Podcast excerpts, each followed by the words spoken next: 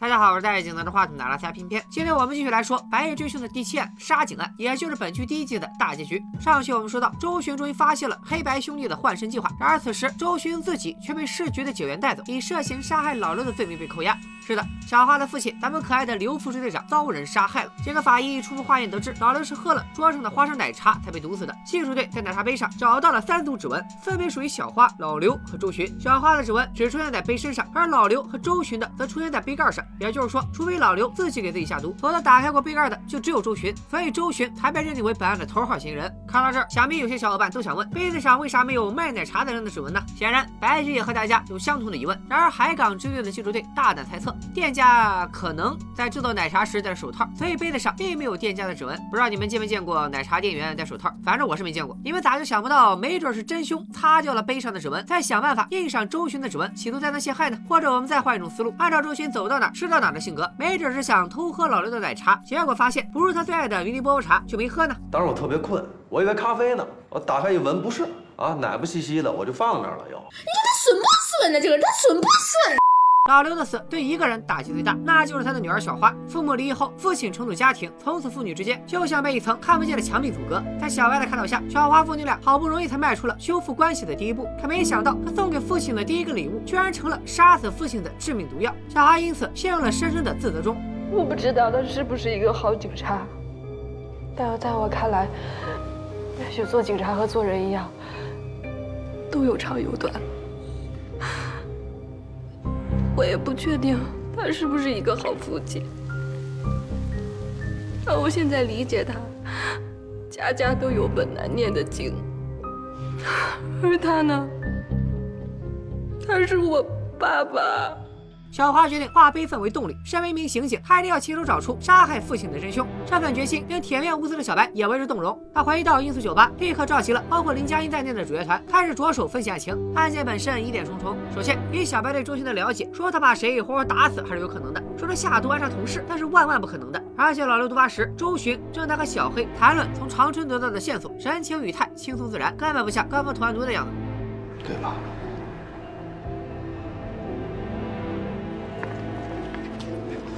你说的事儿别跟你哥说。除此之外，老刘刚上急救车，市局立马接了举报，速度未免也太快了。而且报案人是以长风支队的身份匿名报案，很难确定具体是谁。小白立即安排林佳音赶往长春，保护重要证人乔森。院方舟那伙人就完全丧心病狂了，连警局副支队长都敢杀，还敢嫁祸给支队长，并建立相当完整的证据链。他们还有什么是干不出来的？想找到投毒真凶，关键的问题是奶茶是什么时候被下的毒？想知道这一点，或许得从小花入手，调出当天他购买奶茶的沿途监控。那你看你想看哪种监控啊？其中它交通监控和安防监控，它破解办法是不一样的。你到时候吧，它不是说你，你行了，反正现在咱这状态也狮子多了不怕咬，我就都把它破了，你到时候看呗。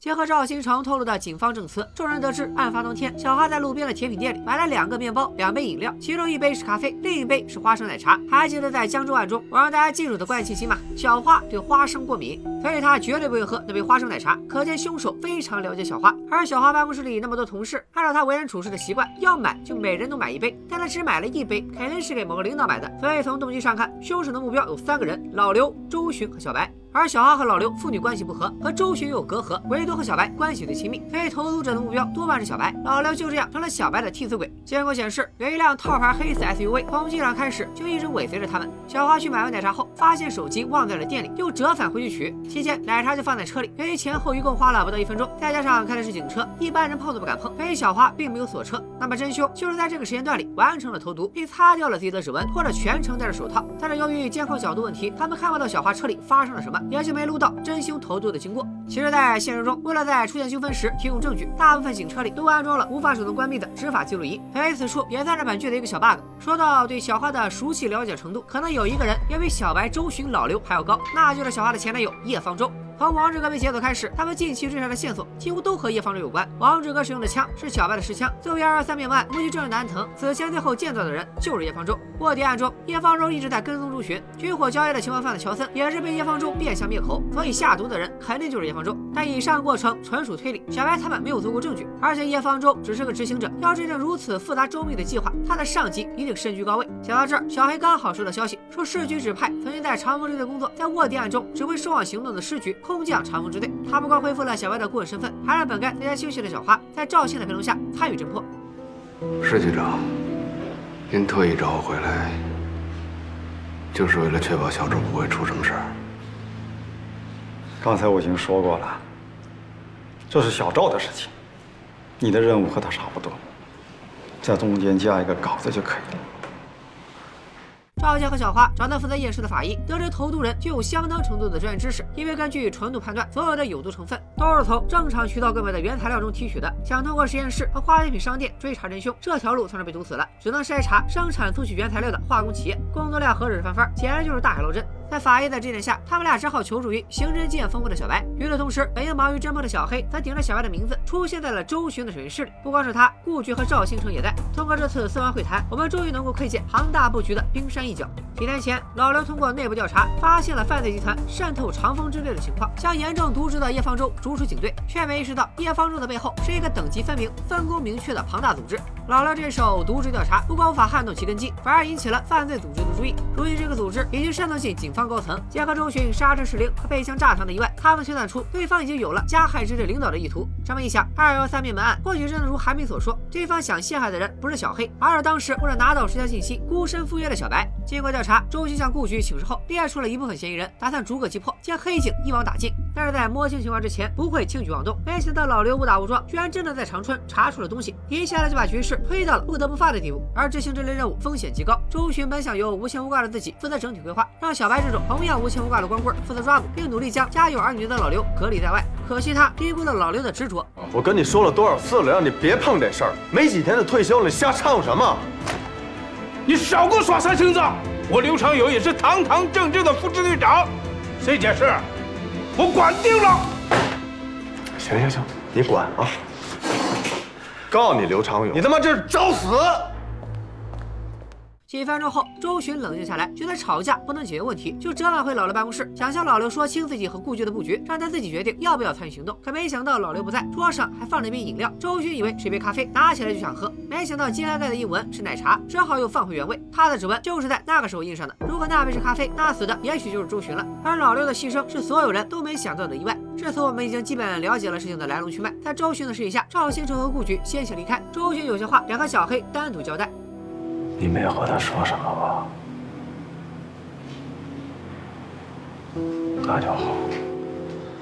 他从小黑口中得知小白患有黑夜恐惧症，也明白了兄弟俩换身计划的原因。而周巡则告诉小黑，二幺三灭门案的物证，他已经安排小花从物证处拿出来了，小黑随时可以去查看，还给了小黑一句忠告：有时候越亲近的人，也不见得可信，包括你哥。离开审讯室，满腹狐疑的小黑立刻前往长风支队，正好在门外看见小花在整理证物。小花细心的发现，二幺三灭门案的证物中有一个手电筒包装盒，盒子里的充电器还在，但手电筒却不翼而飞。出于敏锐的职业嗅觉，小花将这疑点拍了下来。而门外的小黑出于某种原因，并没有直接进去一起查看物证，而是等小花交还物证后，找了个借口独自查看物证。根据物证中现场发现的头发，小黑终于猜出了陷害他的人到底是谁。你是刻意在向我隐瞒一些事情。不明白你在说什么，我真的怕我一露了马脚。我就毁了你的一切。我们这走自作聪明就变成自投罗网了。我一天到晚戴个白手套，我还像正常人吗？我毕竟不是你，每一分每一秒我都提心吊胆。你永远你有替我考虑不懂我伤悲，像白天不懂夜的黑，像永恒燃烧的太阳。那是因为你根本就清楚我是冤枉的。像被冤枉的这些人，你知道的比任何人，可你一个字都不跟我说。我伤悲，像白天不懂夜的黑，像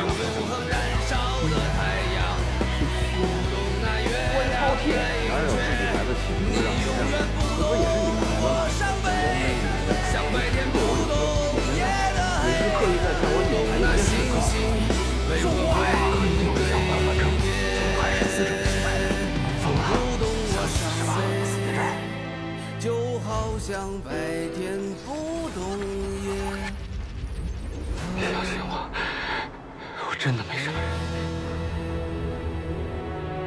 小黑主动要求和哥哥小白去天台救街，原因很简单，因为家里地方太小，揍哥哥施展不开拳脚。你疯了！哎哎，别打脸啊！一会儿你还得自残。小黑确信，二幺三命案当晚，他没有出现在曙光四号院，而且吴征的毛发中有一根头发不是小黑的，因为当时他的头发没有现在这么长。但警方却从这根头发里化验出了他的 DNA，答案显而易见，那根头发是他哥哥小白的。想通了这一点，表弟急了，他以为杀害吴征一家五口并嫁祸给他的人就是小白，而小白是窜心没带纸，有苦说不出，只好强装冷血质问弟弟：“就算你的猜想都是真的，那又怎么样？”这句话真是伤透了表弟的心。其实二三命案确实疑点重重，如果真就是叶方舟背后的神秘组织，又为什么要陷害小黑呢？如果他们要陷害的是小白，现场又为何会出现小黑的指纹？如果真的是小白陷害了小黑，又何必装模作样帮他翻案呢？更何况小白患有黑夜恐惧症，一到晚上连走路都费劲，要怎么在大半夜杀害吴正家五口呢？然而小黑根本没给小白解释的机会，小白因为某些原因选择独自隐瞒事情的真相。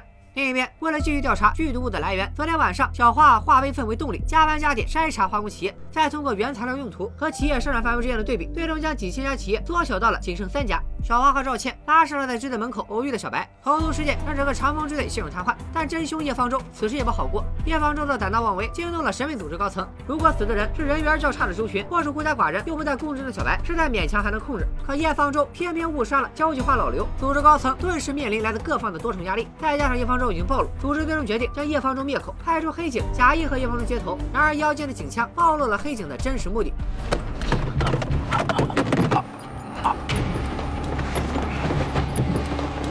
别怪我，兄弟，你要怪就怪大哥不该派你来杀我。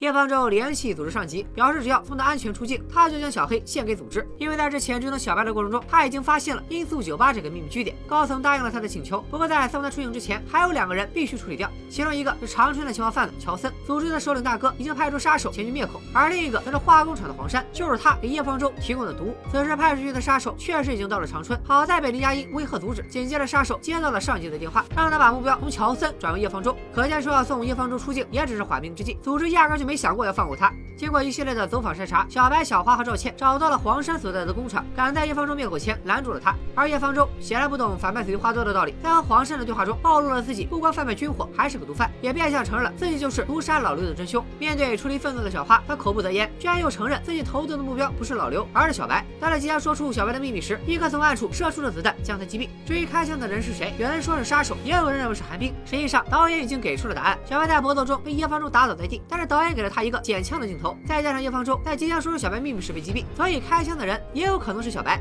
但是按照《白夜追凶》的一贯调性，我猜这就是导演故意设置的烟雾弹，为《遥遥无期》的第二季埋下伏笔。因此，我大胆猜测，开枪的是编剧，故意是阻止叶方舟剧透。开玩笑，在《遥遥无期》的第二季播出前，我也说不准这是真相还是导演耍花招。大家不妨在弹幕里分享自己的想法。总之，叶方舟被当场击毙，小花便向为父报了仇。因黑暗恐惧症陷入昏迷的小白，也被及时赶来的韩冰救走。没想到，指认叶方舟的关键证人黄山，居然趁乱开溜，眼看着就要逃出升天。可惜螳螂捕蝉，黄雀在后。某位手握剧本的挂逼已经恭候多时。把送回去。你不是警察，你哪头的？都算不上，帮朋友个忙。兄弟，不管你是哪路神仙，高手，放我一把，黄某日后知恩图报。可你看，我都来了，你再不让来，他妈怪我不客气。登城上路这种事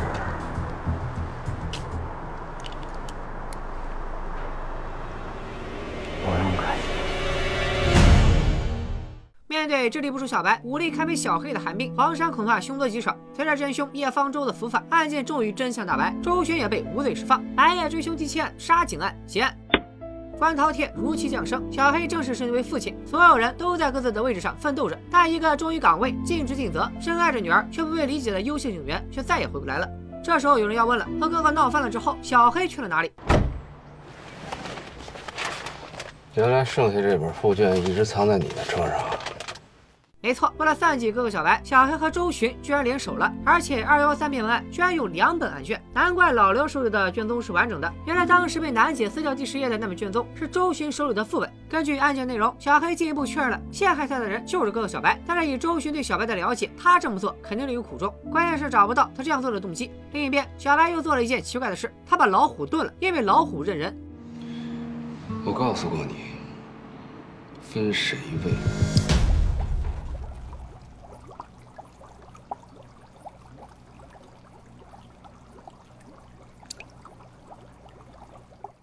很多人都不明白，为啥小白要吃掉自己养了多年的老虎？咱们也来简单分析一下。首先，小白已经意识到周巡识破了他和小黑的换身计划。如果他被抓，老虎没人喂，肯定会饿死。如果小黑替他被抓，那他就必须假扮小黑，只能眼睁睁看着老虎被饿死。总而言之，老虎横竖是个死。老虎为兄弟俩付出了太多，这份感情终究是错付了。建议大家把泪目打到公屏上。来到长风支队，小白通过偶遇的记录队警员，得知小花正在检查二幺三灭门案的物证，发现其中少了一个手电筒，并坚信手电筒和真凶有关。说曹操，曹操就到。紧接着，小花就带着市局警力突然出现，以协助调查为由将小白带走。而此时，身在医院的小黑从楠姐口中得知哥哥被捕的消息，一时陷入煎熬。在楠姐的劝说下，小黑最终决定不计前嫌，向哥哥伸出援手。前往市局的路上，小白陷入了回忆。结合他的回忆内容，我们终于凑齐了二幺三灭门案当晚的全部真相。接下来，我就按时间顺序重现灭门案的全过程。二月十三日下午，小白接到匿名电话，对方称自己有小白失枪的下落，还对失枪当晚的细节了如指掌，并约小白在曙光寺院附近碰头。尽管知道这有可能是个圈套，但小白为了真相，明知山有虎，偏向虎山行。晚上八点四十五分，小白来到曙光寺院附近，并在神秘人的指引下逐步接近吴正家。在九点二十一分，经过小卖部，并在监控里留下记录。浑然不知安藤正紧随其后。可让安藤他们没想到的是，过了不久，小白就因黑夜恐惧症发作陷入昏迷。安藤和另一个黑衣人将昏迷中的小白搬到了吴正家里，通过熟悉的。声音和耳后的纹身，不难猜到那个人就是叶方舟。杀害吴征的人多半也是他。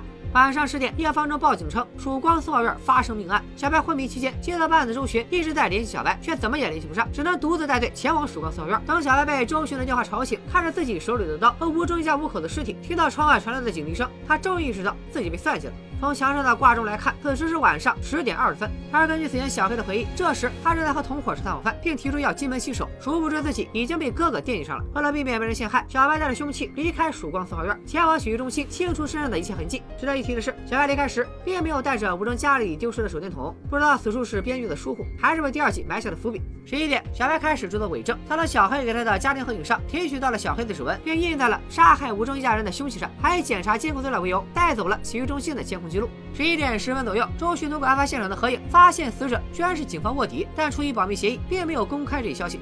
十一点五十分，处理完凶器的小黑联系上小白，小白清楚小黑所说的杀人和吴州灭门案无关，却还是诱导弟弟在一处废弃大楼见面，并安排他藏在了自己家。凌晨一点，小白再次返回现场，事先将印有小黑指纹的凶器扔在了楼道垃圾桶里，并引导一名警员找到凶器。至此，小黑就成了替罪羊小白的替罪羊。这才有了后来的换身计划，以及几个月来白夜追凶的精彩故事。而小白之所以陷害小黑，是为了得到查清真相的机会。万一自己进去了，以表弟当年的智商，可够呛能被自己翻案的。以上就是二幺三命案的全部经过，觉得合理的小伙伴不妨把合理打在弹幕里。小白的回忆至此告一段落，因为押送他的警车被车祸堵在了一条黑暗隧道里，导致小白黑夜恐惧症发作。同行的四名警员也在指挥中心安排下全体下车疏散车流，变相参演了本剧最精彩的轨迹。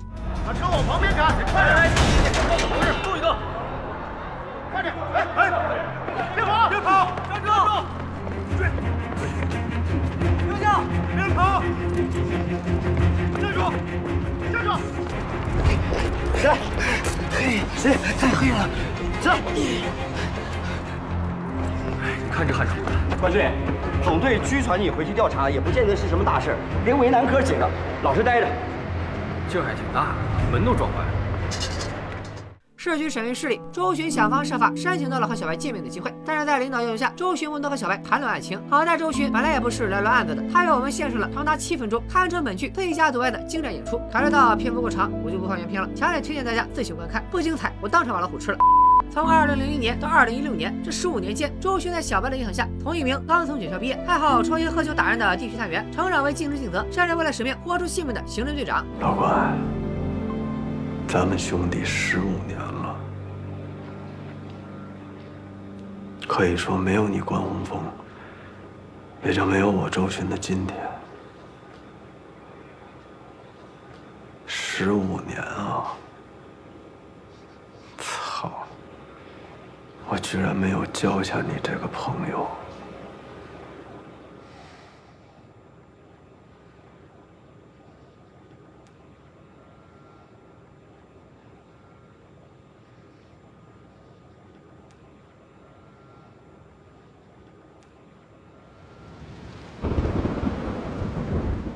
没错，眼前这个一半黑一半白、邪魅一笑的男人，不是小白，而是小黑。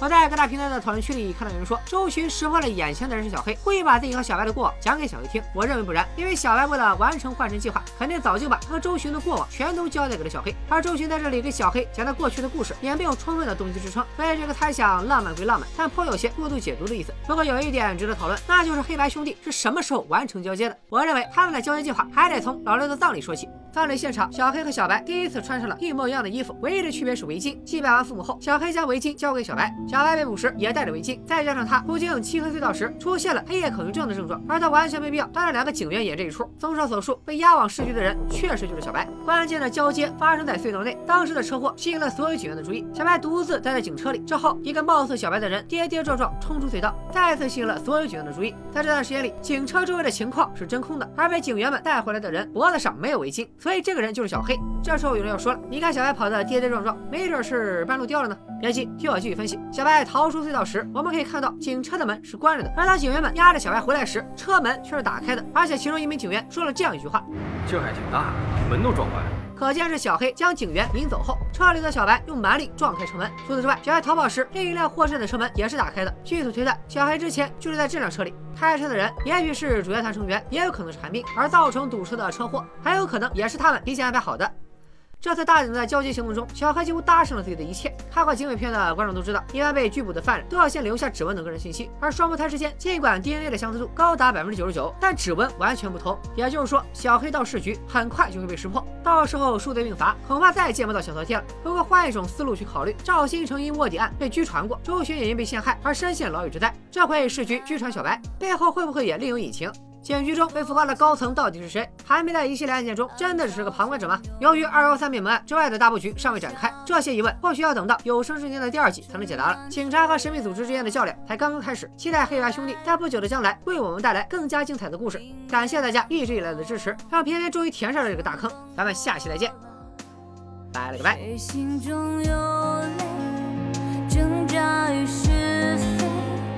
爱赎罪，谁青春无悔？请勇敢一杯，一光三配，开往白天的走人走人路，撞鬼踏鬼途，我也该趟趟晚上的道。我不知道你对我做过什么，我更不知道你对自己做过什么，我也不明白你到底为什么这么做。我就是想告诉你，如果换我是你的话，或者说有一天你要是沦落到我这个地步的话。